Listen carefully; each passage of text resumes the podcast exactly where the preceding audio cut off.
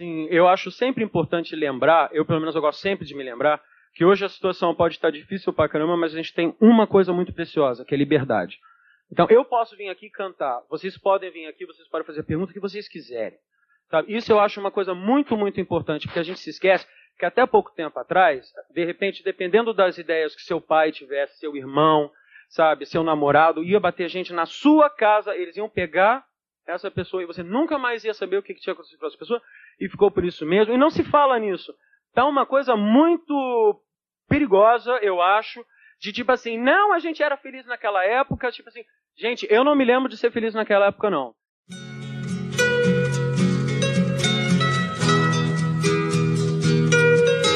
Então preste atenção nessa bosta aqui. Glória a Deus, glória a Deus. Jovem, você já imaginou que dar migué num formulário poderia custar um Brasil e Argentina? Começa agora o 81 primeiro episódio interrompido de.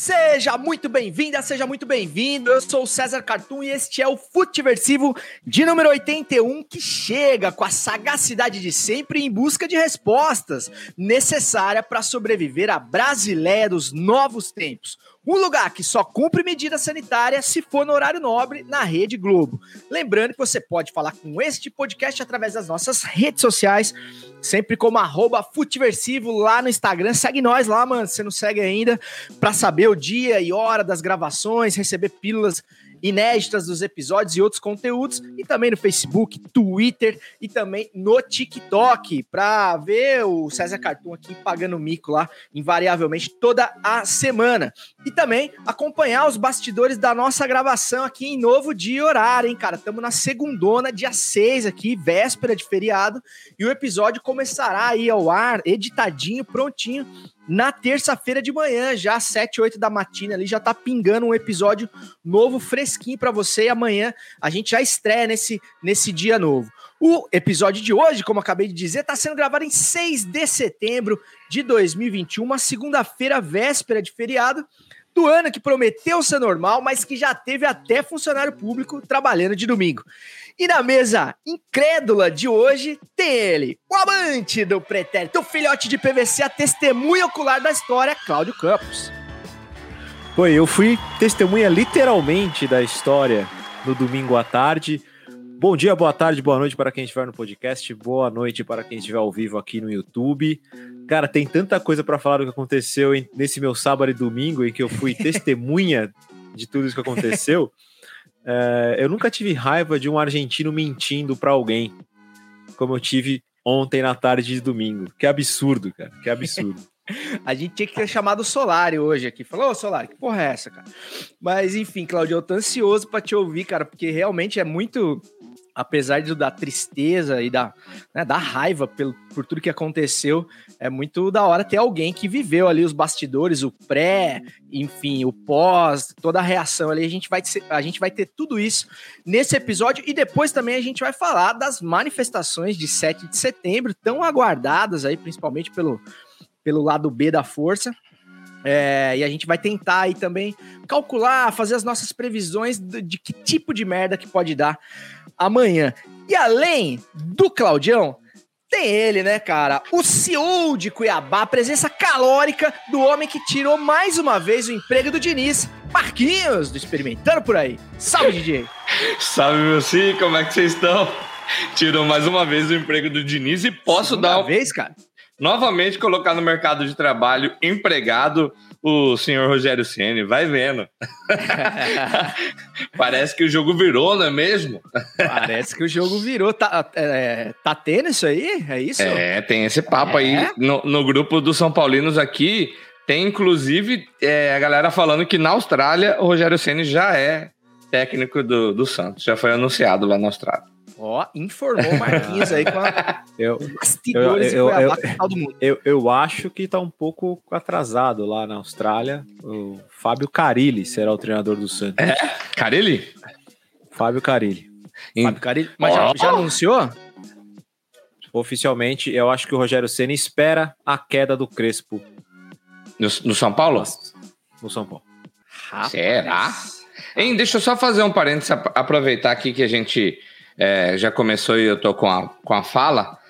É, já foi tema de experimentando por aqui duas vezes, mas eu só queria agradecer o Luiz e todo mundo lá da Orquestra Ouro Preto que mandou essa German Pilsner para mim e mandou para vocês também. Hoje eu tô experimentando ela aqui, ó.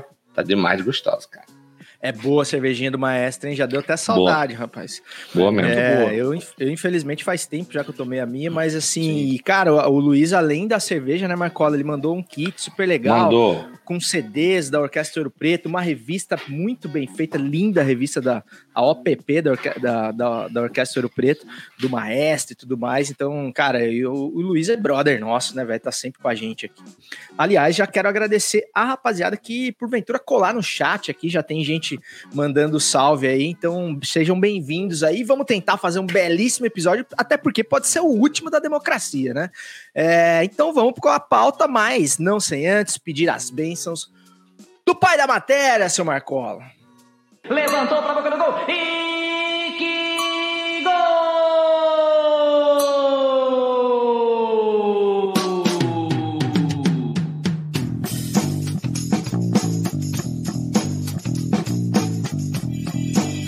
Eu vou com você nessa, garotão.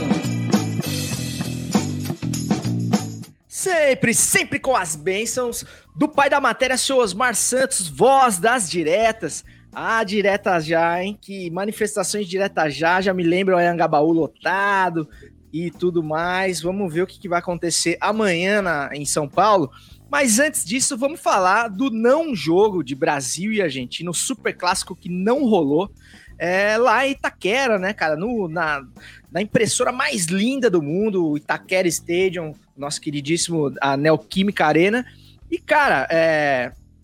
coincidência, triste ou não, a gente tinha um integrante do Futiversivo em loco lá no estádio, que é o seu Cláudio Campos, que estava lá levando seu pai para um belo domingo de futebol, para ver um Brasil-Argentina, Messi versus Neymar, com tudo que havia de direito, tudo para ser uma belíssima tarde de domingo, mas é, o que aconteceu, o que não aconteceu, foi o que todo mundo pôde ver ontem, ao vivo e a cores, em TV aberta. É, que foi aquela palhaçada, aquele vexame, aquele negócio que a gente está tentando entender até agora o que, que houve. Claudião, antes da gente fazer as nossas especulações aqui, bolar as nossas teorias da conspiração, é, cara, eu queria saber de você, como testemunho ocular, se antes ali no, no pré-jogo ou nos dias que antecederam, a gente sabe que teve um protocolo todo ali para os convidados e tudo mais, vocês poderiam sentir que tinha alguma coisa errada no ar ali ou até começar o jogo tava tudo certo? Cara, a impressão que dava era que não. A, a, única surpresa que nós tivemos foi quando sai a escalação e você tem o nome dos jogadores, né? Um deles não foi nem relacionado, mas os três eram titulares da seleção argentina. Uh, agora tem um ponto que eu, eu, só vou dar um passinho para trás, que eu acho que é algo que tem que se a gente fala tão mal aqui de CBF, processos sanitários, de protocolos e tal. Uh, e esse foi o principal motivo de eu aceitar o convite, tá? Para vocês entenderem, é para você ir ao jogo, para você conseguir emitir o voucher do ingresso para entrar no estádio, você tinha que fazer um PCR no dia anterior em uma das farmácias que patrocina a seleção brasileira. Você tinha que, que tirar foto e fazer o upload do seu cartão de vacinação. Caso contrário, você não conseguia emitir o ingresso. Por mais que você tivesse o ingresso de papel, o QR Code que você recebia do site era o que realmente permitia a sua entrada. Então eu achei que foi um processo muito bem feito. A gente que vive reclamando de processo, de tor torcida no estádio e tal, uh, isso foi uma surpresa positiva. Claudião, desculpa lá... interromper. Desculpa. É, cara, a, além dessa coisa do processo, também teve uma mudança ali, né? Porque eram para ter 10 mil pessoas, alguma coisa assim, Sim. e meio que na semana do jogo voltaram atrás, é, é, acredito que por conta de, de algum protocolo também, né? Sim, é, eu acho que ficou o exemplo do River Plate, do Atlético e River Plate, né? Porque, uh, assim, se, sejamos bem claros, né? Uh, em grande parte das grandes cidades a pandemia já acabou. Uh, são só nesses eventos mais fechados e com muita gente olhando é que existe essa atenção. Isso é um fato. Uh, o sambão tá rolando, o funkão tá rolando, os bares estão bombando, os restaurantes estão bombando, ninguém tá usando máscara. Uh, no próprio estádio ontem, por mais que todos estivessem com, com teste negativo, uh, tinha um pessoal lá trabalhando, dando suporte, que era um saco para eles ficar pedindo para as pessoas colocarem máscara, porque a galera tira mesmo, isso é um saco. Uh, mas em relação ao jogo, cara, eu tive uma experiência muito engraçada que foi o seguinte. Uh, eu, eu, e meu pai nós gostamos de realmente ver o campo inteiro para assistir o jogo, não ficar muito perto, porque senão você não consegue ter visão total assim do jogo. Então a gente ficou um pouco para cima e por coincidência eram fileiras intercaladas, né? Então você sentava em uma, na outra ficava vazia, sentava em outra, né? Ficava vazio. E na nossa, no nosso corredor, cara, tinha muita gente da Polícia Federal. Então foi engraçado porque. Mas fardado ou. alguns fardado não, sim, né? Com uniforme ali? Alguns sim, alguns não. Os que estavam, estavam trabalhando e provavelmente aguardando o fim do jogo para depois fazer alguma coisa em relação às seleções, ida, volta, transporte, segurança, enfim. Só que é aquilo, né, cara? Todo mundo tem grupinho no WhatsApp, né? É, isso é uma coisa que todo mundo tem.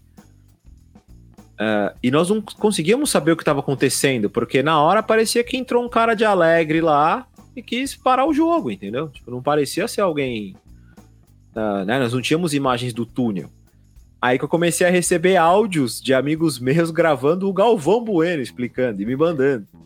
Uhum. E, em, e em paralelo tinha a galera conversando com pessoas da Polícia Federal que estavam no corredor do vestiário. Então ficou essas trocas de mensagens ali para o pessoal descobrir o que estava rolando. Tanto é que eu, eu, o pessoal que estava em volta descobriu um pouco antes que todo mundo que não rolaria o jogo, porque o pessoal da PF já começou a se movimentar para ir para o setor próximo aos vestiários lá. Então, eu, meu pai, a galera que estava próxima ali já se ligou que não ia ter jogo.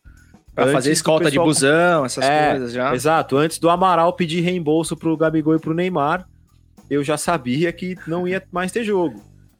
É, e foi uma experiência bizarra, assim, porque você percebia que os jogadores queriam jogar. É, os caras estavam ali no, no, no pique para jogar, tentando dialogar, é, vendo do campo ali, tentando tirar o que você tem de informação de fora, né?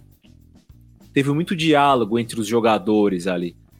Uh, o que deixa claro também que os jogadores sabiam o que estava rolando. Né? A gente teve muita entrevista, principalmente o Messi, né? O Messi deu uma entrevista depois falando que não sabia de nada, que não sabia que a polícia tinha ido lá, ou que a Anvisa tinha ido lá. Enfim, depois foi tudo meio que desmascarado e a gente descobriu exatamente o que, que rolou. Mas tem outro ponto que acabou ajudando, que querendo ou não, eram pouquíssimas pessoas no estádio, ninguém pagou ingresso. Isso é um fator que ajuda. Então a galera vai embora, puta, vai, mas vai naquela, sabe? Tipo, não tem o que fazer, uh, não paguei ingresso, não tem nem como pedir dinheiro de volta. O que você via mesmo era a galera lamentando que no sábado teve que perder um tempo e teve muita fila nas farmácias para fazer o PCR. De resto, uhum. assim, tipo, não tinha muito o que fazer. Não tinha muito o que fazer. E, e, e existia uma pequena esperança de um anúncio de jogo hoje, numa segunda-feira, que não rolou, claro, não aconteceu. A, sele a seleção argentina já viajou e tal. Mas foi uma experiência estranha, estranha, porque o jogo mal tinha começado, né? Não deu nem para sentir o jogo, assim. Foi, foi, foi muito doido, assim. Foi do céu ao inferno, literalmente. Ah, só antes de eu passar pro Marquinhos, que eu é, justamente eu queria perguntar pro Marquinhos sobre isso. Ele tem algum palpite do porquê que a dona Anvisa, tão elogiada, né, com razão, pela sua, pelo rigor ali nas, no cumprimento das normas sanitárias, não conseguiu fazer esse, esse comunicado, interromper o jogo antes do, dos jogadores irem ao campo, né? Mas só uma, uma coisinha antes, o Claudião.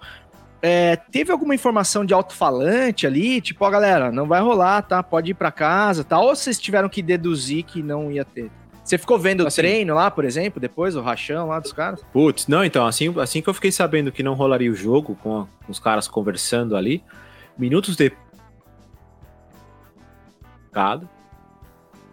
e começaram a fazer sinal. porque querendo ou não, quem tava mais perto do campo ali tinham até amigos e parentes dos jogadores. Eu cheguei a ver, por exemplo, o Arana, quando ele faz que o jogo não vai rolar mais, são é pra um grupinho de amigos deles É. ali, dele, ali com a família e tal. Ele meio que fala assim: ó, não vai rolar mais jogo, esquece, pode Galera, ir vamos embora. comer uma pizza aqui, ó. É, desencana. Então, é, é- foi muito informal. É, é foi- é muito engraçado. Pra quem tava no estádio, foi um processo muito informal, porque os caras avisam que não vai ter mais. Parece balada né, quando acaba, que acende as luzes e já tem que sair fora. É quase que um aviso, assim. Foi, foi quase isso. Os caras começaram a mexer na trave pra fazer o, o campinho lá, pra fazer o reduzido. E aí a galera começou a ir embora. Foi, foi, foi estranho, digamos assim. Foi muito exótico, né? Ei, Marquinhos, o que, que você acha, mano, que aconteceu? E, e a gente vai ficar com toda a humildade aqui no campo do achismo, porque, bicho, eu assisti hoje posse de bola, assisti redação, assisti tudo quanto é. Tá todo mundo ainda tateando o assunto, tentando entender o porquê das coisas, dos responsáveis, enfim, das atitudes que foram tomadas. É, Você acha que os caras queriam aparecer um pouquinho, ou Marcola, divulgar o portfólio ali da Anvisa no, em, em rede nacional? O que que, que, que levou esses caras a, a protelarem tanto essa decisão e irem com tão, tão decididos ali, a hora que a bola tava rolando já? Cara, eu acho que é da mesma forma que tem os protocolos, eu acho que eles estavam seguindo os protocolos, tentaram as maneiras corretas de avisar, saca? De verdade, sim, eu, eu cheguei a pensar em algum momento do lance de querer aparecer porque estava em rede nacional, por isso e aquilo. Tanto que, que o, o cara da. Tem uma imagem, acho que é da Globo, que o cara começa a falar assim, mas tá pra TV. Tá pra TV, peraí. No intervalo a gente vê, no intervalo a gente conversa. Tem, tem algo nesse sentido, assim.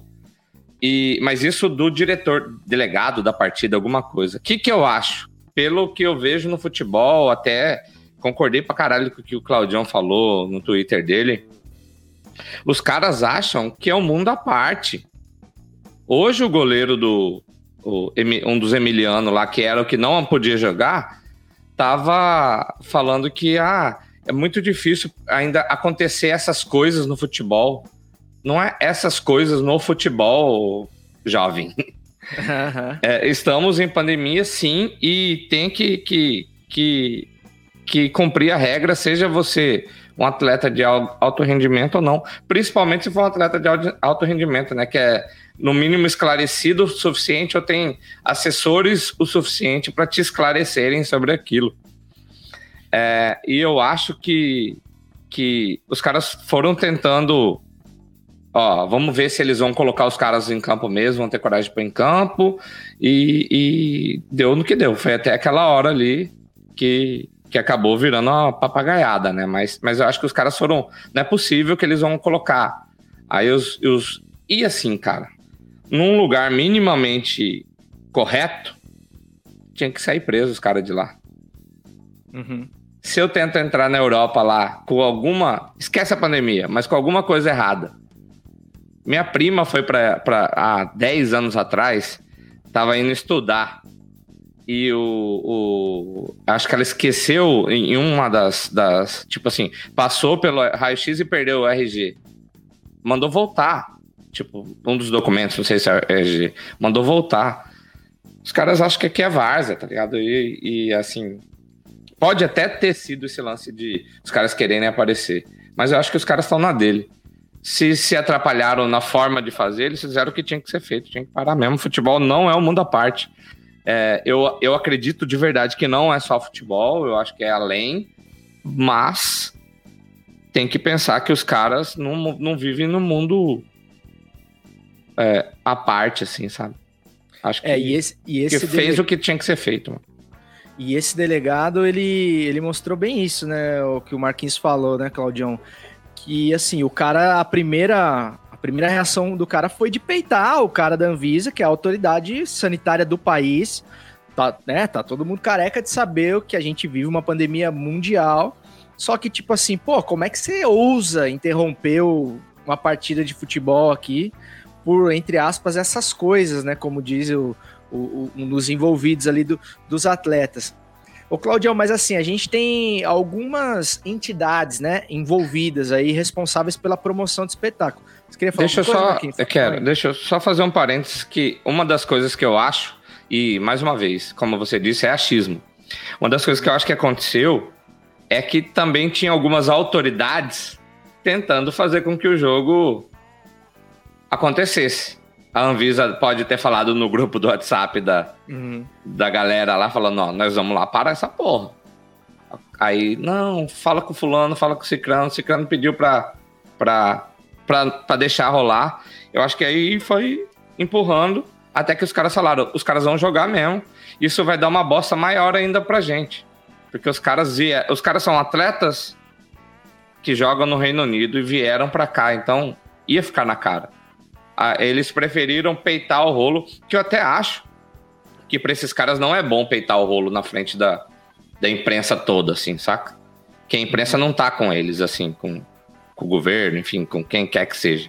Embora a Anvisa tenha um trabalho, eu acredito, mais, mais correto, assim. Independente, assim. assim. É, é.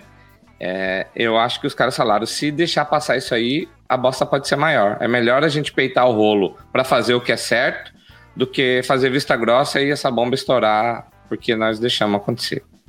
Porque aí depois ia falar: ah, nós passamos para a Polícia Federal, o Secrano passou para não sei quem. Acho que pode ter acontecido isso também. Ô Claudião, mas vocês acham que daria para cravar que existia um acordão ali entre CBF, Comembol e, e a Anvisa não digo, né? Porque a Anvisa acabou melando a história, né? Mas assim, e até do, do, do, próprio governo federal, do tipo assim, não, relaxa que nós vamos dar um jeito, vamos empurrando, a hora que a bola rolar, ninguém vai ter coragem de, de interromper, enfim. Só que o que eu não consigo entender é isso, pô. Tudo bem, né? O Marquinhos falou, os caras tentaram os meios legais, protocolares de, né, notificação, aviso, papapá, não sei o quê. Mas, pô, se eles tomaram a atitude de entrar no, no campo e parar o jogo, literalmente, um cara. Cara, tava o Messi e o Neymar dentro do campo, cara. É uma coisa assim muito bizarra, não é pelada, cara. Tipo assim, não poderiam ter feito isso no vestiário, por exemplo. Ah, planta na porta do vestiário. Ele falou: Ó, oh, vocês não vão entrar em campo enquanto não tirar os, os caras. É, é isso ou não vai ter jogo. É, eu, eu fico imaginando assim, uh, imagino que vocês já tenham trabalhado em evento, ou como staff, ou, né, Uh, e a tomada de decisão ela fica no radinho e aí você perde alguns minutos, né?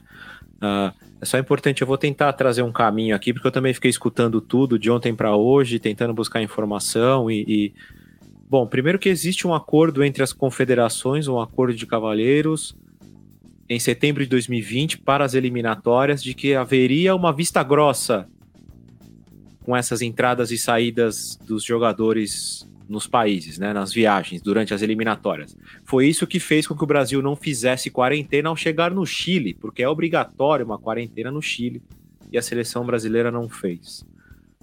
Uh, depois surgem informações, isso veio de vários repórteres, de que houve sim uma conversa e um aviso. Né? Primeiro a Anvisa vai no hotel e dizem que houve até uma reunião junto com Comebol, AFA e CBF, avisando que esses caras não poderiam jogar. O que, que acontece? Aí acontece o que eu escrevi ontem, que deixo aqui minha opinião, que é essa burguesia que comanda o futebol em todos os níveis, né, de federações, continentais e tudo mais, que acha que dá para fazer tudo no jeitinho e que pelo poder que elas têm, ninguém impediria o, de que o jogo acontecesse. Porque é, é, meio que assim, vou dar, um, vou dar um exemplo tosco aqui, né? Sabe quando você tá jogando quinta A com quinta B e tem três caras da quinta C que você tem que deixar jogar, você tem que combinar com a outra quinta série. E parece que foi isso que fez, sabe? Parece que a AFA chegou na CBF e falou assim: ah, deixa os caras jogar. Ah, tá bom, deixa, joga aí. E a Comebol falou: ó, então, ó, tá combinado entre vocês? Os caras vão jogar. É, o clima amistoso demais entre os atletas das duas seleções denunciava isso, né? Ninguém tava indignado ali que, tipo assim, porra, como é que os caras são pilantra, fizeram isso. Tava todo Inclu suave Inclusive, ali, né, cara? Parecia que era, a indignação era por não ter o jogo. Uhum. Pela interrupção. Não, mas era isso mesmo. Porque esse é o ponto. Assim, vamos imaginar que esse jogo não fosse uma de eliminatórias com as duas seleções classificadas, né? Numa eliminatória maçante de 18 jogos, na final da Copa América. Se fosse uma final de Copa América, em que você tem três jogadores titulares da Argentina que não poderiam jogar por problema no protocolo, Vocês acham que a CBF se comportaria dessa forma? Isenta, praticamente concordando com a amiga, com a companheira, vizinha, co-irmã, Federação Argentina?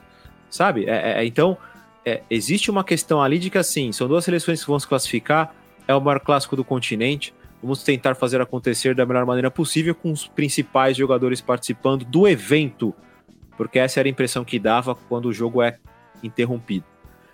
E aí eu acho que mexe com uma coisa interessante que é com orgulho dos caras da Anvisa, que foram e fizeram o processo correto na sexta, no sábado e até no domingo, porque eles chegaram poucos minutos antes do jogo e também existem boatos, e por isso que a gente vai ficar aqui no achismo, de que, de que tinha vestiário trancado e tudo mais, e ficou uma turma do deixadiço que não queria deixar entrar e blá blá blá.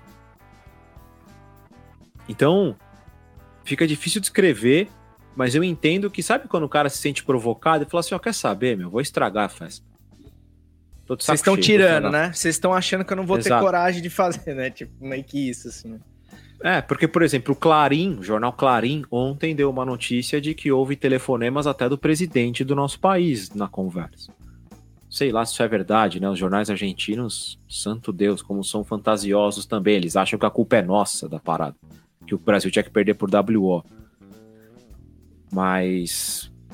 É, eu acho que assim, tá todo mundo um pouquinho errado mas o principal problema do futebol hoje é esse desrespeito com o processo, com passar por cima, com se achar superior. Que assim, né, cara? Só pra gente não ficar esticando muito. É um reflexo da sociedade, né, cara? A burguesia é dessa forma. Então essa uhum. liderança burguesa de Comebol, CBF e AFA se comporta da mesma forma. Mesmo sem a gente saber direito quem manda na CBF hoje. Cara, você falou várias coisas aí, mas acho que o que fechou e resumiu aí é essa questão do todo mundo tá um pouco errado, né? Porque a única coisa que eu tenho medo é de ir para a tendência natural da gente, primeiro, vilanizar os argentinos, que já tem todo o estereótipo do, dos caras que dão o migué, a água do branco, né, a Copa de 78, aquela coisa toda, de ser uns caras que burlam os resultados, libertadores, todas as coisas que a gente já viu. E do outro lado, essa figura do Lineu, né, que a gente é, brincou aí na, até na capa do episódio e tal, da, da correção da Anvisa, né? Porque se você for pensar, cara, essa correção ela não é de todo correta mesmo, mesmo assim, né? Porque o futebol, como você diz, Claudio, ele já, ele já vive um estado de exceção, né? Para haver campeonatos de futebol, existe um estado totalmente de exceção. Os brasileiros que foram até o Chile, tanto para trabalhar quanto para jogar, não cumpriram o mesmo rito de quarentena que se você quiser entrar no Chile, né? Então já há um acordão, né? Houve uma Copa América aqui com jogadores indo e voltando durante um mês inteiro. Então, assim, esses caras já não, já não são gente como a gente, né? Vamos combinar assim. Até essa coisa dos convidados, né? Em estádio, né? Pô, é, é, tem pessoas eleitas pela sociedade que têm o direito de ir lá assistir o jogo e, e, e outras não, né? Tipo assim, não importa se você quer comprar o seu ingresso ou não, se você mora do lado do estádio ou não, enfim, se você não, não for relevante para aquele evento ali, uma, é uma very important people, você não vai entrar, né? Então o futebol Sim. é assim hoje em dia.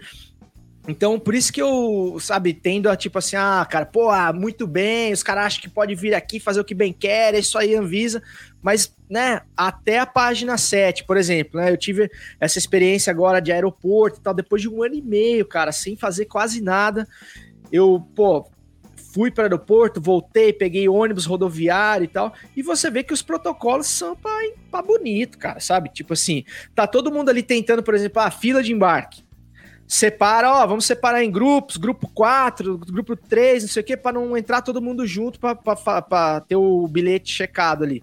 Depois você entra naquele busãozinho ali, circular, cara, soca o voo inteiro dentro daquele busão lá para chegar até o avião. Então, assim, aí você chega o avião, o avião super lotado. Então, quer dizer, é, outra coisa, né? Por exemplo, ah, o que se dizia que seria o correto, tirar os quatro caras e fazer o jogo. Também não dá, porque os caras tiveram contato com o resto da delegação, uhum. circularam por São Paulo, foram treinar, foram pro hotel, voltaram. Então, quer dizer, ninguém ali estava seguro mais, né? Os caras conviveram ali, começou o jogo, já era para interromper tudo mesmo. Então, então são muitas camadas, muitas nuances. E o. Eu não queria falar do Bolsonaro, que vocês sabem que eu detesto falar mal do Bolsonaro, mas, por exemplo, tem teorias de, de caras que a gente respeita, como, por exemplo, Flavinho Gomes, né, que teve aqui com a gente já no Futiversivo, que ele jura que foi uma. que houve uma.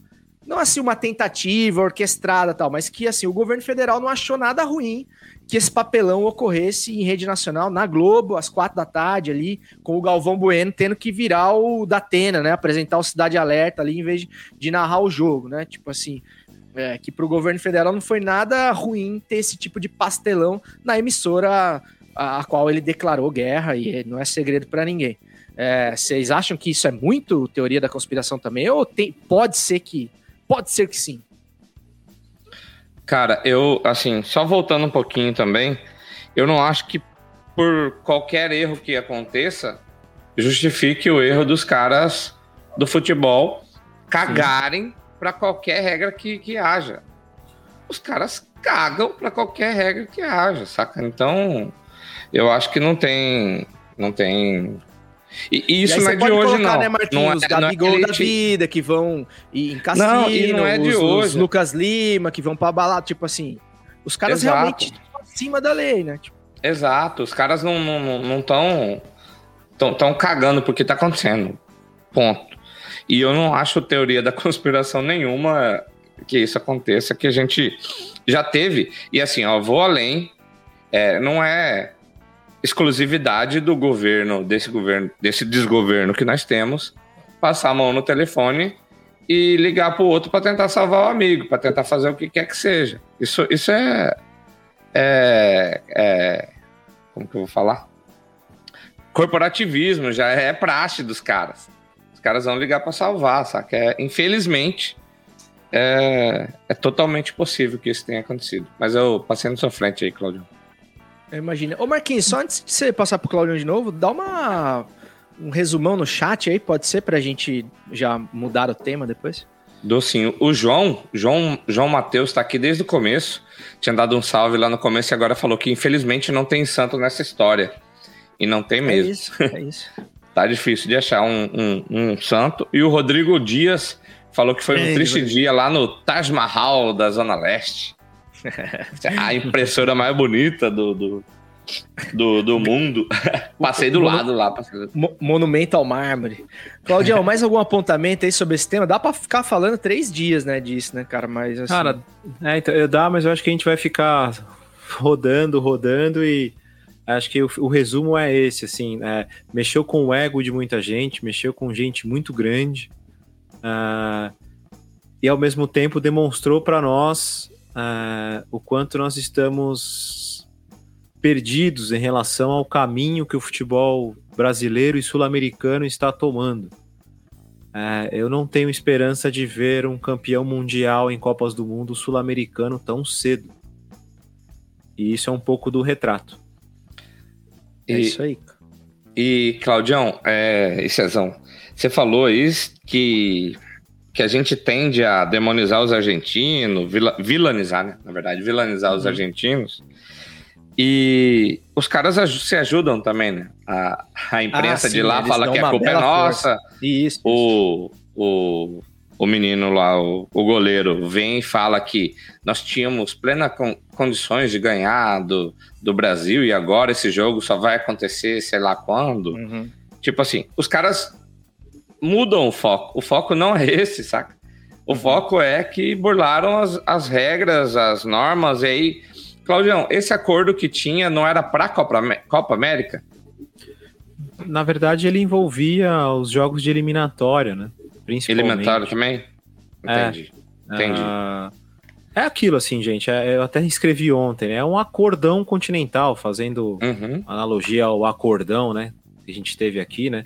Com o Supremo, com tudo. Nesse caso foi um acordão continental com Comebol, com tudo. É. É, é, de afrouxar a parada, entendeu? Então o cara se sentiu no direito também, porque se, tem isso, né? O argentino vem aqui, sabe que tá tudo afrouxado, que é um acordo. Ele fala, nem põe que você foi na Inglaterra, porque isso aí pode dar merda. E os caras uhum. não colocam, porque uhum. É, é, o pessoal falou bastante isso. É, principalmente foi o primeiro que falou, e falou ontem, falou hoje, que foi o Arnaldo Ribeiro, e ele falou um negócio que é verdade. Jogador não fica com o passaporte na mão para passar e fazer check-in, não, gente. Tem gente da federação Sim. que cuida do processo. E nem preenche formulário e nada, né? Os Exato. caras, tipo, E outra coisa, assim, é, o aeroporto também não faz um processo tão formal com esses caras de passagem, tá? É só pra gente também deixar claro aí.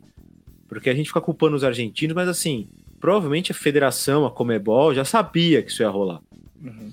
E, deve, e se os ingleses, jogadores brasileiros fossem para os outros países e viessem na Inglaterra, eu acho que isso aí rolaria também. Não me assustaria se isso acontecesse. Os caras chegam, por- exemplo, o Calheri.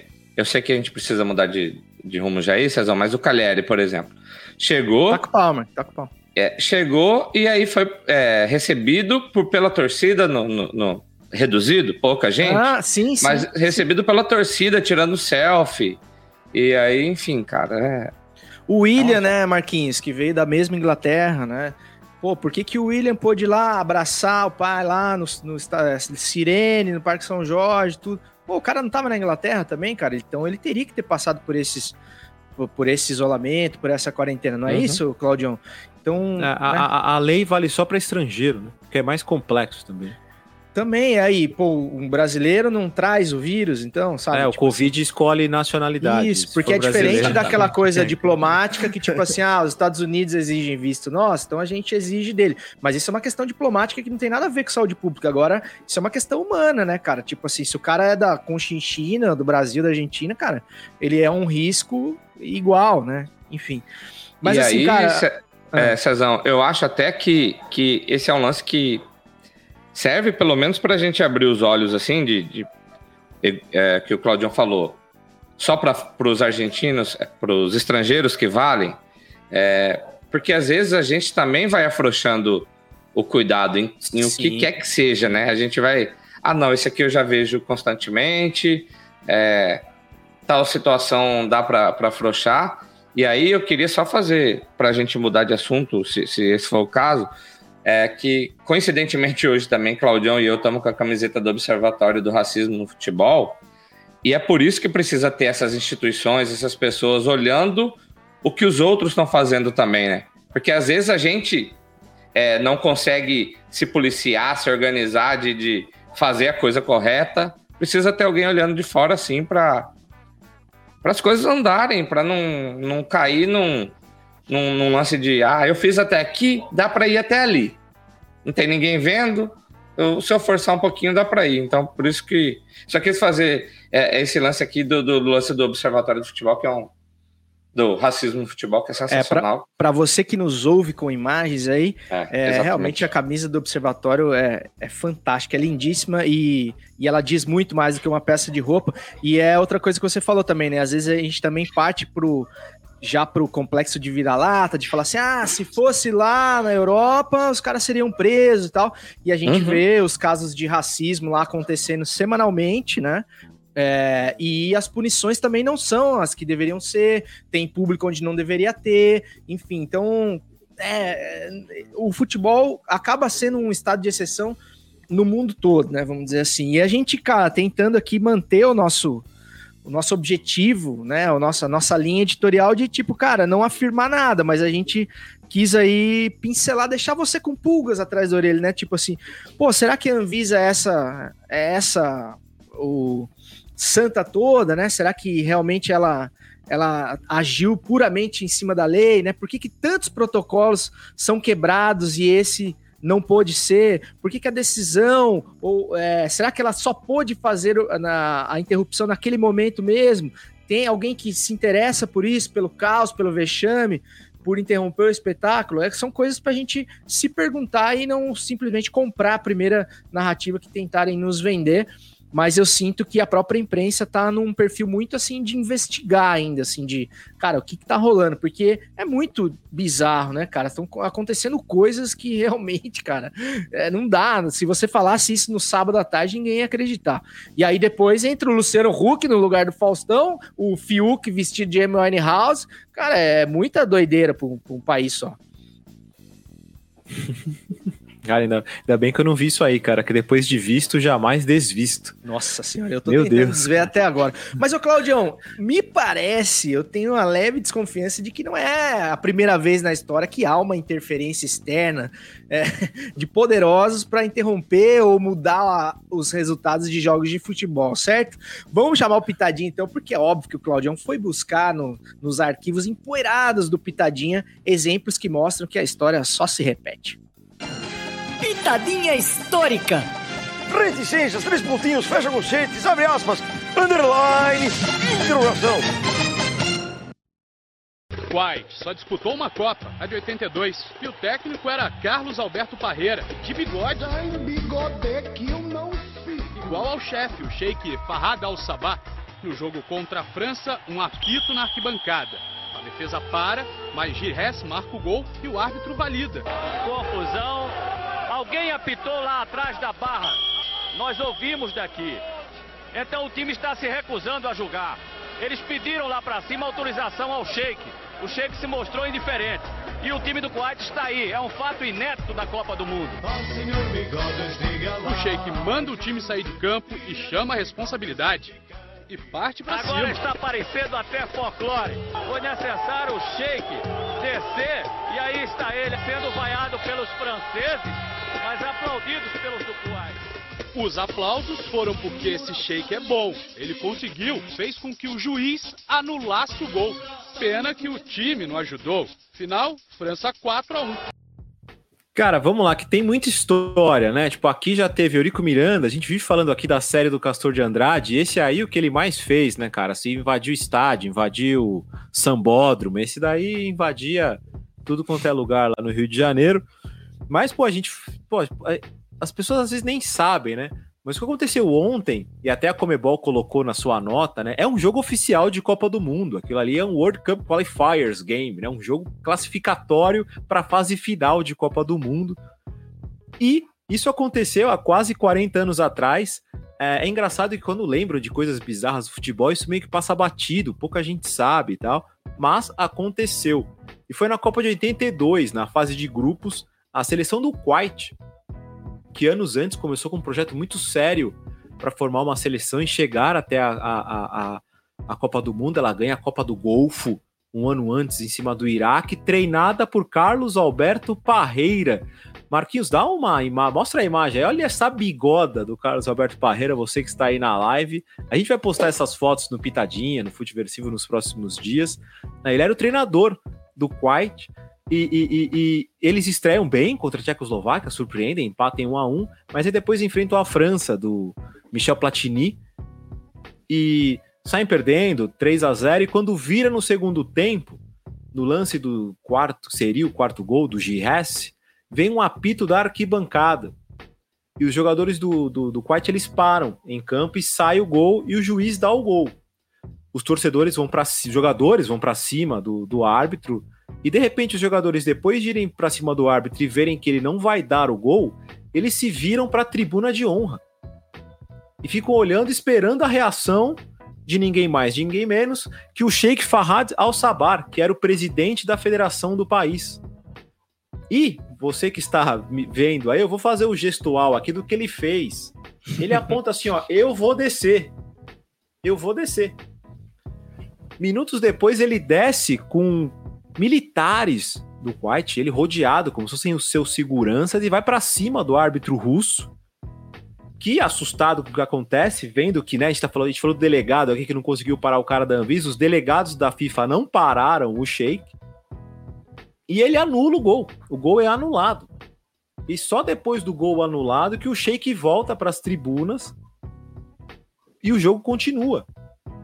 É, é, muito doida essa história, né, cara? Uma Copa do Mundo desce um shake e fala: não foi gol. E não foi gol. Tá cancelado esse gol aí e eu só saio daqui quando cancelar o gol. E ele consegue. Muito doido isso, cara. Assim, é uma das histórias mais bizarras de Copa do Mundo. Fala-se muito pouco dela, passa praticamente batida. É uma Copa que a gente tem tanto carinho, mas que se fala super pouco.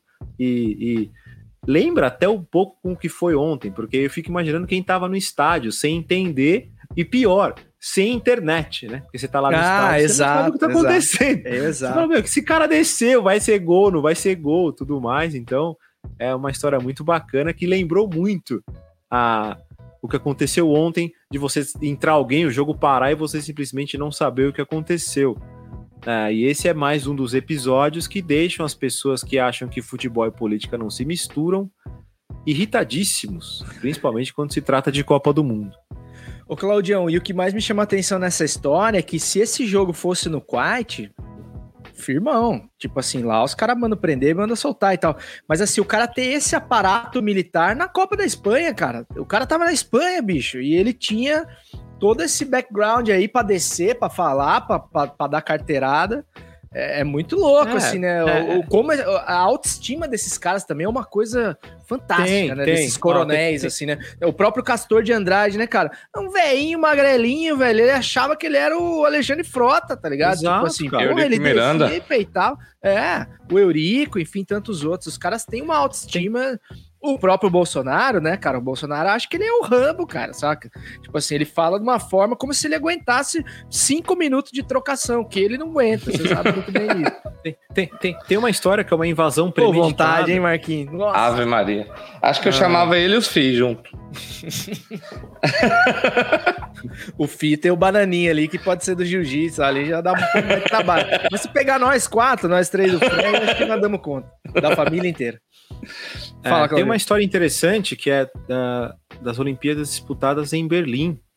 Uh, que a seleção peruana está eliminando a, a Noruega, se não me engano, e nos gols da prorrogação, e o juiz começa a anular os gols. Eu vou corrigir, ele está anulando, a, está vencendo a Áustria, porque surpreendentemente a Alemanha já tinha sido eliminada. Uh, e existe uma invasão de campo que é premeditada, que os nazistas organizam a invasão de campo porque o jogo estava 5 a 3 para o Peru, para que o jogo fosse cancelado. E dias depois, o Tribunal Olímpico, lá o Comitê Olímpico, decide que o jogo teria que acontecer novamente. Por revolta, a seleção peruana e a delegação peruana que estava na Olimpíada volta para o país. A, a, a, delegação colombiana também apoia a ação e volta também é, é uma revolta, mas é o nazismo praticamente influenciando num resultado. Tá aí, ó. É, é até o episódio chamado Episódio dos Canelas Pretas, porque havia muitos jogadores negros na seleção peruana e, e eles estariam eliminando a Áustria. E é, é muito louco, né, cara? Como, é, de novo, né? A gente acha que essas coisas acontecem de agora e tudo mais, mas elas são parte é um link muito conectado de política e futebol, que é uma coisa bizarra, assim. E o, o futebol olímpico tem, tem muitas histórias malucas. Essa é só uma delas. Caras, e falando em política e futebol, mais uma vez a gente chega no nosso segundo tema do episódio de hoje, não menos importante, porque como eu disse lá no começo, cara, a gente tá gravando no dia 6, então a expectativa para as manifestações do dia 7 de setembro, amanhã, dia da independência deste país, é, é muito grande, porque realmente a promessa de que aconteça aconteçam coisas grandes, aconteçam coisas é, importantes, novas, que a gente talvez é, de rompimento, enfim, existe muita muita cantada de galo né, nessa história toda. E amanhã é o dia do vamos ver para ver se vai de fato acontecer alguma coisa relevante. Primeira pergunta que eu queria fazer para vocês: vocês acham que vai ser grande em termos de público? Sim. Também acho. Também acho que vai ser. Tem, tem daqui, cara. É, a gente brinca no, no, no grupo do WhatsApp, nos bastidores. Mas aqui é um celeiro ruim até de comentar, assim, sabe? A galera é, é extrema. É, tem muita gente que votou no, no Bolsonaro, muita gente que ainda acredita no Bolsonaro. Tem aqueles que já se, se desiludiram, mas tem muita gente que acredita. Tem caravanas enormes indo daqui, já devem ter ido, na verdade. E tem instituições privadas, mas instituições bancando, financiando manifestações, comunicação, outdoors e tudo mais para essa. Tipo, é da, do mesmo ramo da galera que pagou pro Rodinei. Não é a mesma pessoa, não posso falar que é a mesma pessoa, é da é, mesma mas, galera. Mas, mas eu acho que esse é o ponto importante, principalmente para quem é oposição. E vou falar por mim, que eu estou numa cidade como São Paulo, onde você tem uma oposição maior hoje, mas ela também causa uma cegueira, porque você acha que você está numa bolha em que, ah, tá tudo bem. Quando você vai para estados que tem uma questão econômica mais voltada para agropecuária e que tem mais o apoio do Bolsonaro e que vive uma outra realidade e que tem um apoio quase que restrito. É, é, é, a gente já levou como piada por muito tempo essas paradas. E a gente ainda tá levando. Você entra nas redes sociais, é, os líderes mesmo, pessoas com vozes importantes da imprensa que pensam como oposição, tá muito um clima de tirar sarro para o que vai acontecer amanhã e eu não acho isso legal. É. Hoje eu concordei com um cara que há muito tempo eu não concordava, que foi o Ciro Gomes. Ciro Gomes fez um vídeo em que ele fala que é esperado e planejado que haja confronto caso tenha uma passeata, uma coisa da oposição. Esse cara é tão sádico, esse cara é tão maluco, que se morre um senhor de idade ou uma criança, para ele é ótimo que isso aconteça. Uhum. Principalmente se for do lado que o defende. Porque ele ganha mais força. É, então, é engraçado porque foi chegando os dias e eu, sabe quando você tá meio desencanado, acha que não vai ser nada, de repente você começa a buscar mais informação, você vê mobilização de outros estados e fala fudeu, eu posso acordar amanhã, a gente fala brincando, mas eu posso acordar amanhã e esse cara, por mais que ele seja atrapalhado para tudo e parece ser um despreparado para tudo, pode ser o início de algo que a gente, é, é, eu escutei uma expressão não sei aonde, que fala, é um golpe homeopático, ele não é um golpe em uma uhum. dose cavalar. Amanhã pode ser só a primeira dose disso. E a gente pode ter daqui a um ano algo como foi o Capitólio, só que 10 vezes pior, porque a nossa polícia, a de São Paulo, por exemplo, falou que 30% estará amanhã nas ruas o apoiando. Ah, então a gente pode ter algo que a gente vai. Ao invés de ter uma, uma coisa só, uma bomba atômica explodindo, a gente vai ter quase que uma bomba muito forte explodindo por mês até a eleição. É, e achar que tá tudo bem, porque a gente ainda continua na bolha sem olhar para o que está acontecendo em volta. Eu, eu, tenho muita preocupação com o que pode acontecer no 7 de setembro. Cara, eu também. E eu concordo. É... Pode ir, pode ir, César, pode ir. Fala, fala aí, Marquinhos, depois eu falo. Eu concordo é, também com, com esse lance da, é, das doses homeopáticas. E eu, muito tempo, achei esse cara louco, acho, e burro. Só que talvez ele não seja tão burro como a gente pensa, assim, ou ele, a equipe dele não seja tão, tão burro como a gente pensa, porque ele já usou algumas estratégias, inclu inclusive as de disseminação de fake news via redes sociais, de forma magistral. É, assim, é horrível, mas tem que Dá o genial, braço, genial. Braço a torcer pro cara que o cara foi genial. Ou a equipe dele. E aí, no caso da equipe dele, é ele. Então, ponto, né? Tipo. É, é, e eu acho que isso. Só, por favor, por favor. Só, só, pra gente, só pra gente pensar, assim, é, é, é muito louco, porque por coincidência, eu fiz um podcast sobre o futebol dos Estados Unidos e surge o nome do Henry Kissinger, que era secretário do Estado na época. E aí eu tô escrevendo, finalizando um texto sobre o Mundialito de 81 do Uruguai e o nome desse cara surge de novo. Ah, quando se fala de Bolsonaro e toda, de toda essa estratégia, tem um nome que também surge, que é o do Steve Bannon, que era o cara que fazia toda a linha de raciocínio do, do, do Trump. Trump. É, ele é uma peça, tá? Ele é uma peça de um sistema muito maior que envolve, o César falou das questões raciais, que envolve o, o extremista da Hungria, envolve outras, outros extremistas de direita do leste europeu, uh, envolve os Estados Unidos, uh, é, é, uma rede mundial, assim, é, é, essa coisa, ele é uma peça, e talvez ele seja a peça, a gente vê filme de máfia, sempre tem um mafioso que é meio burro, que é meio ogro, né, mas em compensação tem um grupo de cinco, seis caras extremamente inteligentes, ele é essa peça, Ah, e, e, e, mas ele tem pessoas por trás dele, um mecanismo de tecnologia para espalhar fake news e tal. Que, repito, nós, comunicadores, querendo ou não, estudados, que se informa, tem acesso, cara, é ótimo. Enquanto isso, cara, tá metade do país, é por isso que eu falei, é a bolha, tá metade do país assistindo Siqueira Júnior, você entendeu? Tá metade uhum. do país assistindo o Datena, que o Datena, ele não sabe o que ele é, né? Ah, ah, é, é, é, ele há dois anos atrás, para reclamar do governo, ele era um, uma onça, e, e, hoje ele, ele pede por favor para falar com o presidente atual. Ele é um bunda mole. Quando, e é, ele é um bunda mole porque pinga na conta dele um dos patrocínios para o programa que ele faz. Uh, uh, então, e, existe uma máquina por trás. Quando você fala que tem gente bancando, essa indústria banca essa loucura desse cara. Esse cara não tá sozinho e ele tá longe de ser o líder dessa parada. Cara, cara... Assim, voltando ao primeiro questionamento ali que eu fiz, do, do ser grande, eu, assim, tenho poucas dúvidas de que será grande. Eu acho que vai ser muito grande. Porque se você for pensar, por exemplo, né, a população de São Paulo, Claudio, é o quê? 15 milhões por aí? Ah, 13, 15 milhões? É, se você imaginar que 10% de São Paulo é bolsonarista ainda, que eu acho até pouco, né?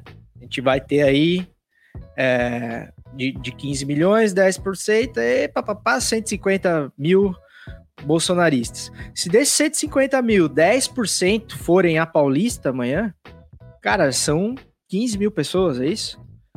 É, nossa, espera não estar tão errado nas minhas contas aqui, senão vai ficar muito feio para o episódio.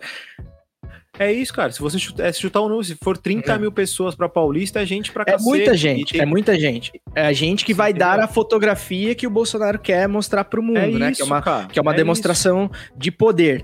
E é isso que ele quer um, ele quer um álibi para olhar e falar assim, ó, se a gente quiser, a gente pode. A gente tem numerário para tomar o país, para fechar o Congresso, enfim, sei lá quais outras loucuras ele tem naquela mente doentia dele. Outra coisa que é bem importante, levar a sério, de fato. A gente adora uma piada, a ironia é uma arma, é, enfim, o sarcasmo e tudo mais. Mas, cara, leva o louco a sério, porque esse louco já fez muita coisa nesse país, e o louco é o cara que você vira as costas, ele pega um pedaço de beisebol e dá na tua cabeça, cara. Não subestima o louco, porque ele é louco, né? E junto com o louco Mor, que é o Bolsonaro, entra outra questão fundamental, acredito, estratégica nessas manifestações, que é o papel das polícias, né? Que tem muito, muita gente honesta, muita gente cumpridora das suas obrigações, da Constituição, mas tem muito maluco também. Tem muita gente que, que se engaja, que se empolga é, com, com essa por fazer parte do time do presidente, né? Que é uma coisa que ele faz muito bem também, de adular essas polícias, por mais que as condições de trabalho dos caras ainda sejam horríveis, o salário seja uma bosta, os caras sejam mal preparados, expostos ao crime organizado sem condições de, de trabalho ideais para que eles voltem vivos para casa. É, mas assim, essa coisa dele estar tá sempre nas, nas, na, nas formaturas do, dos cadetes, não sei o que, de lá, ah, sou um de vocês, e bate continência e não sei o que. É o tipo de coisa que ainda seduz uma parcela idiotizada da polícia, mas que existe também, né?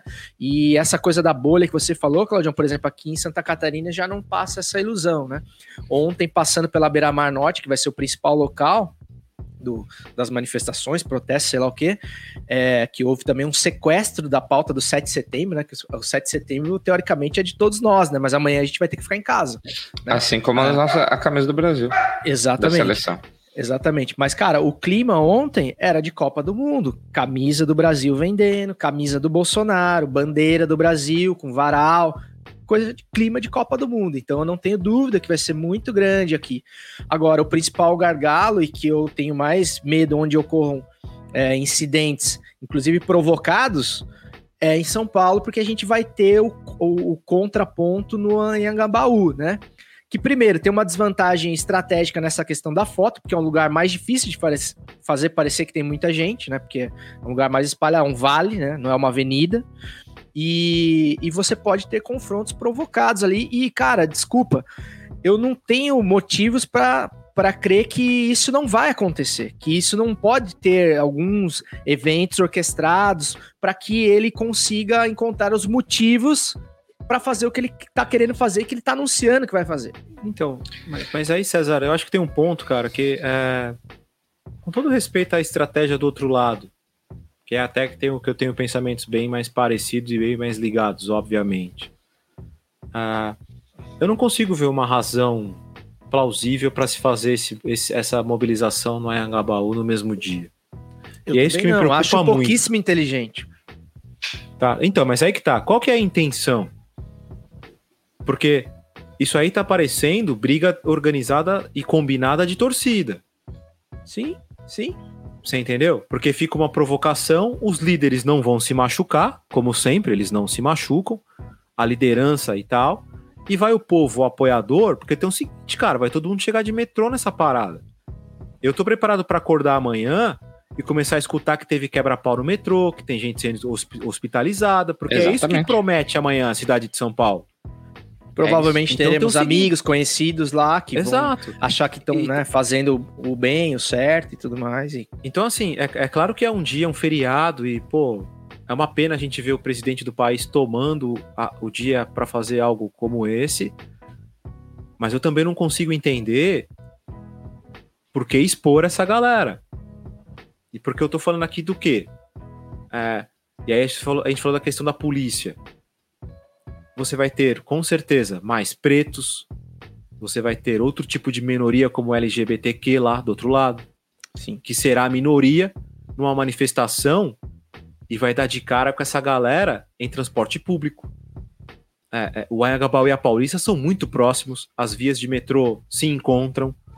Então, assim, é, é me surpreende também o governo paulista que cá entre nós, ele apoia a manifestação do Bolsonaro, não sejamos é, é, é, idiotas aqui. Né? O Ricardo Nunes, prefeito da cidade, apoia o Bolsonaro. O, o, o governo da cidade né? apoiou. Né? O, o, o, governador apoiou o Bolsonaro, e só parou quando ele viu que estava feia a coisa para ele, que ele não poderia se eleger para presidente ou qualquer outro cargo. Mas no íntimo e na salinha fechada, ele gosta muito mais do Bolsonaro do que do Lula. É, então, me preocupa essa questão. É, eu acho que vai ser um dia triste para o país. A gente teve Até um porque, dia Claudião, volta o, volta o protocolo lá que você falou, né? Tipo assim, que são protocolos in, incumpríveis também. Eu tava ouvindo café da manhã hoje. Ah, o Dória jurou que todo mundo que for nas manifestações de um lado e de outro vai, será revistado. Ah, velho. Pelo amor de ah, Deus, gente, né? Vai ter assim, catraca ah, agora ah, pra entrar ah. na Paulista? Não vai, né, mano? Porra. É, é, é, é, é simples. É, é, não dá para revistar todo mundo. Desculpa. Simples assim, tá? Não dá para revistar todo mundo. E... e... outra, as pessoas chegam de todas as ruas possíveis. Ah, existem moradores da Avenida Paulista que apoiam o Bolsonaro. Ah, ah, é, é, é, tão bizarro, cara. Assim, é, só, não dá, né? Só, eu só espero. Eu só espero que não aconteça algo muito grave. Eu, eu já tô imaginando acontecer algo grave. Eu só, eu só espero é, não ver gente pisoteada, sabe? É, chegar nesse nível da, da, da violência. Porque é a, a, impressão que dá, e eu vou falar mesmo assim, é que os dois estão querendo que aconteça. Infelizmente. Porque a partir do momento que você toma a decisão de querer fazer uma manifestação sabendo que você será minoria você está compondo, compondo com a história, com o roteiro. Você está escrevendo o roteiro junto da história. Não, você e mesmo não tá que não fosse, dele. Claudião, e mesmo que não fosse minoria, que fala, ah, a gente vai ter mais gente, a gente vai ter um número parecido. Qual é a ideia de fazer isso? É um confronto? A gente tá em guerra civil Exato. já? Ninguém avisou? Exato. Tipo assim, cara, faz no dia 8, faz no dia 12, sei lá existem maneiras de você mostrar força, de você mostrar que tem representatividade, sem ser um encontro que, cara, é uma tragédia anunciada, como a das torcidas que se que combinam de se encontrar e se degladiar no metrô. É, é óbvio isso.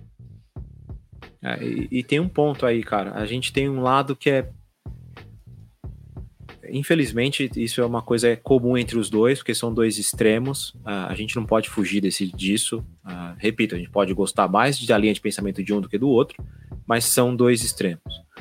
Uh, e extremos, você tem uma parte, como é a torcida organizada, você tem uma parte mais extremista, que é a parte de ação e que é a parte de guerrilha. Isso todo grupo social tem. Tem um grupo mais extremo. E é esse grupo que vai para a rua amanhã é esse grupo que vai pro pau. Entendeu? Isso que eu tô curioso, porque de, de um lado ainda tem uma pontinha de assim não de esperança, mas de que seja aquela manifestação de tiozão lá, com a bandeira do Brasil, aquela loiro manifestação lá, que seja quando... uma coisa mais uma pataquada, assim. Mas, mas porém. Mas, mas, quando você, mas quando você vai ter 30% de policiais militares da cidade dizendo que vai, primeiro, esses caras têm porte de arma. Hum. Começa daí. E a polícia militar de São Paulo mata. Isso não sou eu adivinhando, são números, isso é uma estatística, isso é um fato não é opinião minha, esse é um fato. Ah, por outro lado, você tem um monte de gente milionária com uma paixão por arma impressionante. E você tem do outro lado também, que é um terceiro ponto, independente dos lados, pessoas pobres com acesso muito fácil à arma. Porque, desculpa, tá? Mas essa conversinha de que ah, precisa legalizar arma no Brasil, isso é conversa pra boi dormir, cara. Se você quiser comprar arma, se você realmente quiser comprar uma arma no Brasil, você compra arma uma arma droga, no Brasil. Né? Você adquire uma arma no Brasil. É, exato. Tipo, não é legalizado assinado do papel. É igual, é igual esse, esse combinado entre AFA e Comebol que a gente falou. Só não está assinado e formalizado com o governo, mas estava funcionando até ontem de tarde. É, então, assim, meu medo é esse, cara. Meu medo é a gente começar a ligar a TV ou ficar recebendo vídeo no Instagram, no WhatsApp, ou se, seguir e, e ver gente se confrontando em metrô, pais de família, criança, porque eu não sei o que esses caras têm na cabeça também, que quer levar filho para segurar cartaz, essa papagaiada toda. Uh, enfim, uh, tô, tô bem, uh, tô bem receoso. Marquinhos? Cara, eu, eu também tô cabreiro com o que vai acontecer amanhã. Eu não tenho dúvida que vai ser grande. Se depender da galera daqui com, repetindo, vai ser grande. É, e é uma galera com dinheiro que, que tá fazendo virar. É, você tava falando. Inclusive tem financiamento de alimentação, de transporte, tudo isso daí também, né? Exatamente. O Claudião tava falando sobre que nós somos de comunicação e tal, e vocês citaram duas coisas que, que são fato, assim. Uma, por último, agora que o, o Claudião falou de guerrilha, falou de guerrilha no sentido de guerra mesmo, mas, mas é a estratégia de guerrilha do governo o tempo todo, desde a campanha, e ele saiu da campanha eleito, dizendo que havia que as urnas foram fraudadas. Em que situação que você acha que o cara vai ser eleito e vai continuar dizendo que, a, que as urnas foram fraudadas? É, outra coisa de estratégia de guerrilha. Há pouco ele deu uma entrevista falando: por que, que você está sempre sem máscara e não sei o que? Ele fala: eu estou sem máscara porque o povo estava prejudicado, não podia ir trabalhar e não sei o que, e eu precisava estar no meio dele para sentir o que eles estavam sentindo. Isso não é da boca para fora, não se iludam do bonzinho, do isso é estratégia de campanha de guerrilha o tempo inteiro. E o lance do, das bolhas também é isso, cara. Tipo assim, você recebe um monte de informação, ainda que sua bolha seja pequena, mas você recebe um monte de informação que Bolsonaro é isso, a favor ou contra, que é, é isso, aquilo, aquilo outro, você fica, você vai se motivando a tentar trazer outras pessoas para dentro dessa bolha. Você vai ganhando fôlego, ganhando, é, ganhando um impulso, você vai se inspirando a chegar a mais gente, cara. É, é, é fato, cara, é, tudo é orquestrado. Tem coisa que não é orquestrada que também é entendida no meio do caminho e aí passa a ser orquestrada com o decorrer do tempo. Eu acho que, que, que nós precisamos ficar preocupados, sim, é, eu acho que, cara, a gente concorda que talvez seja um erro mesmo estratégico fazer esse tipo de demonstração amanhã junto. Eu acho que teria que, por mais que seja um dia de todos os nós, de todos nós, de todos os brasileiros, eu acho que, mano, se sequestrar a pauta já, vai lá, façam, paguem os micos que vocês quiserem, peçam os absurdos que vocês quiserem. E boa, e depois a gente vai fazer a nossa e tal. E isso a gente, a, a gente precisa crer que a gente vai levar para a eleição e vai tentar derrubar isso né, dentro do, do, ambiente democrático ainda. Mas eu acredito que é, o receio seja o, o, resumo aqui do episódio de todos. Eu acho que há motivos para a gente ter muito receio do que pode haver, porque é isso, por exemplo, você não precisa nem da polícia brasileira inteira unida pró-governo, né? Se você pega a polícia militar de Brasília, né? Você pega num feriado ali, os caras não vão nem estar tá no STF lá, eles podem ir lá tomar o prédio e tal. E, enfim, é, simbolicamente tomaram, o poder que já é deles, que isso também é uma coisa que é difícil entender que esses caras querem, né? Eles já são o governo, caralho, sabe? O cara já tá com a caneta na mão, sabe? É, mas enfim, eles se sentem impedidos de governar pelo, pelo STF teoricamente comunista, sei lá, é muita isso, loucura. Isso que você falou aí, Claudio, essa razão da, da, da, da urna, do, do, da eleição que vem, é exatamente parte da estratégia também, que começou lá quando ele foi eleito. A urna foi fraudada. Aí agora, eu tenho certeza absoluta que não é a pauta dele querer o voto impresso, mas já que isso veio à tona, vamos fazer um barulho em cima disso, que aí eu consigo reverberar ainda mais para frente, falando que se eu perder é, é, porque foi fraudado, ele vai ganhando força. Ele só, a gente, e a gente acaba dando, dando munição para esse maluco maluco, entre aspas, né? É, a, a, ver o que irá acontecer. Posso puxar pro salves aí, rapaziada? Ou, ou temos mais algum apontamento aí? Fiquem à vontade, hein? Bora. Bora. Salve!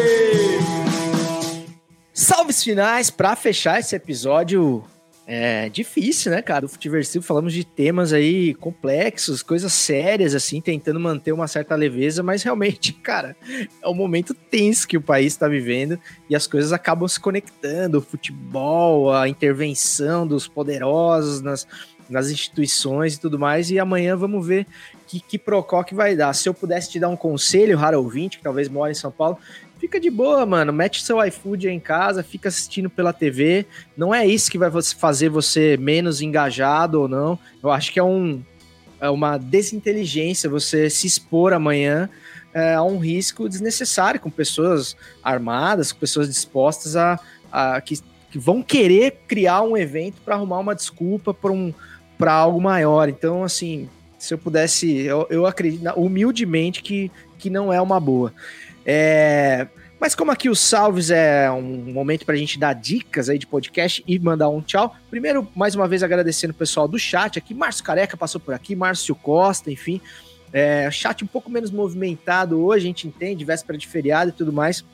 Mas a galera passou aqui para deixar carimbada aí a sua presença. E amanhã tem o episódio editado às 7, 8 da matina, religiosamente. Cara, minha dica para você aí, para esse feriadão. É, é um, uma série documental que até no Fantástico já deu ontem, não chega a ser nada assim muito, é, muito é, exclusivo, assim, todo mundo meio que já tá sabendo, mas é, é o ponto de virada, o turning point, que é uma série que fala sobre os atentados de 11 de setembro no World Trade Center, que completam 20 anos, né? Então eles fizeram uma série documental com cinco episódios ali, tem uma temporada, a princípio, imagino que seja temporada única, e ela vai desde o do acontecimento e tal, com imagens inéditas, raríssimas, depoimentos pessoais de pessoas, de sobreviventes, pessoas que moravam na, na vizinhança e tudo mais. Então é um arquivo bem rico, assim, de realmente, eu acho que um, dos eventos da humanidade mais impressionantes em termos de imagem.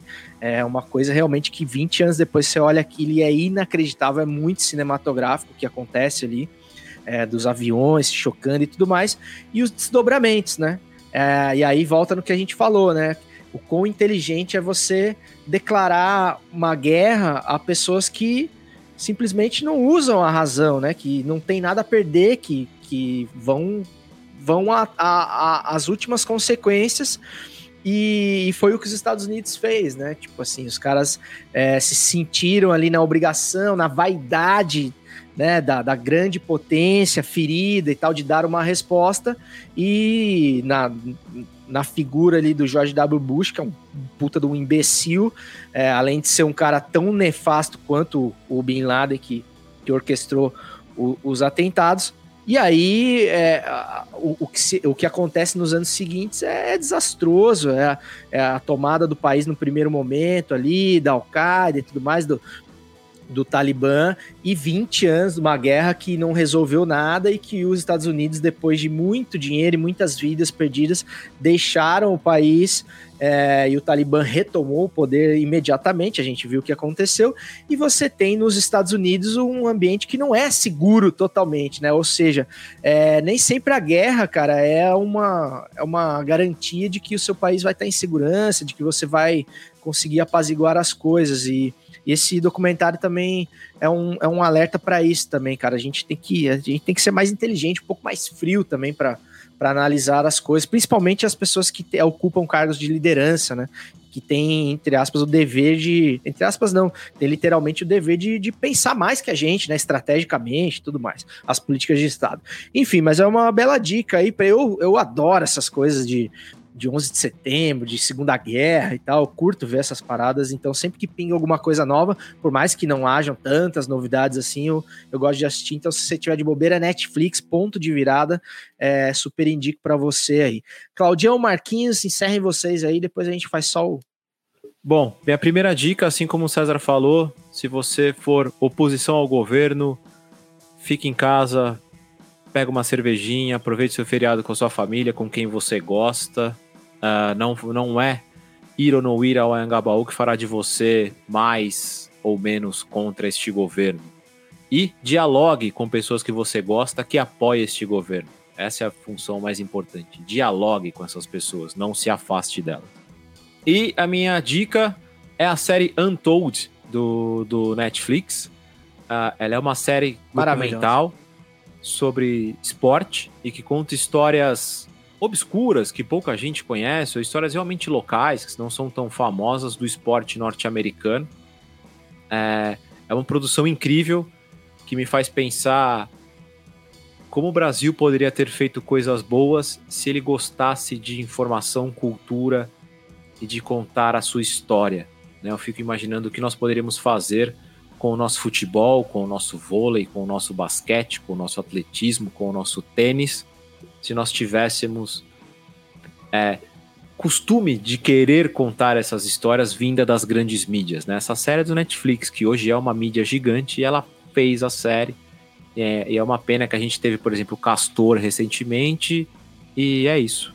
Né? A gente não, não, não tem outras grandes histórias feitas com aquele trabalho, com aquele carinho que as grandes mídias podem oferecer. Untold e parece é que a gente só conta o pior, né, Claudião?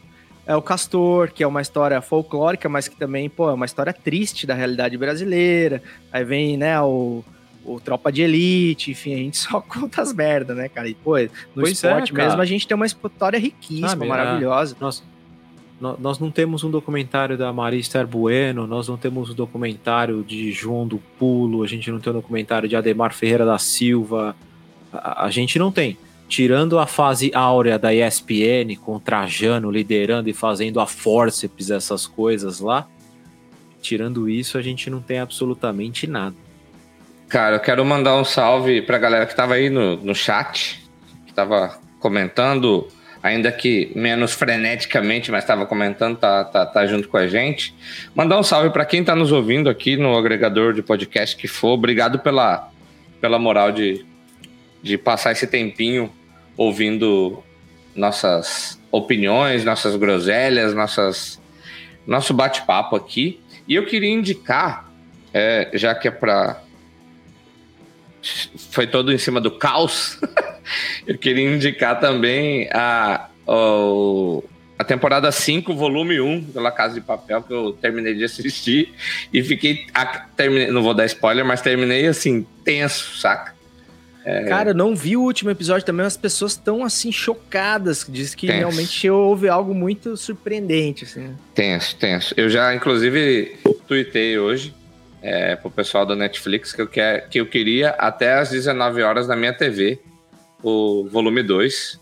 Então, no 19 horas eu tava aqui, então acabando aqui eu vou lá olhar para ver se já colocaram. Ah, certamente você deve ter sido aqui. é, é só dia 3 de setembro, de dezembro que vai, que vai pular. É isso então, rapaziada? Fechar o boteco? É isso. Conversa Demor... tensa hoje, né? Ô, oh, tensa, tensa, mas, mas, pô, é importante, histórica, eu diria, né? É, mas, enfim, espero que a gente passe por mais essa.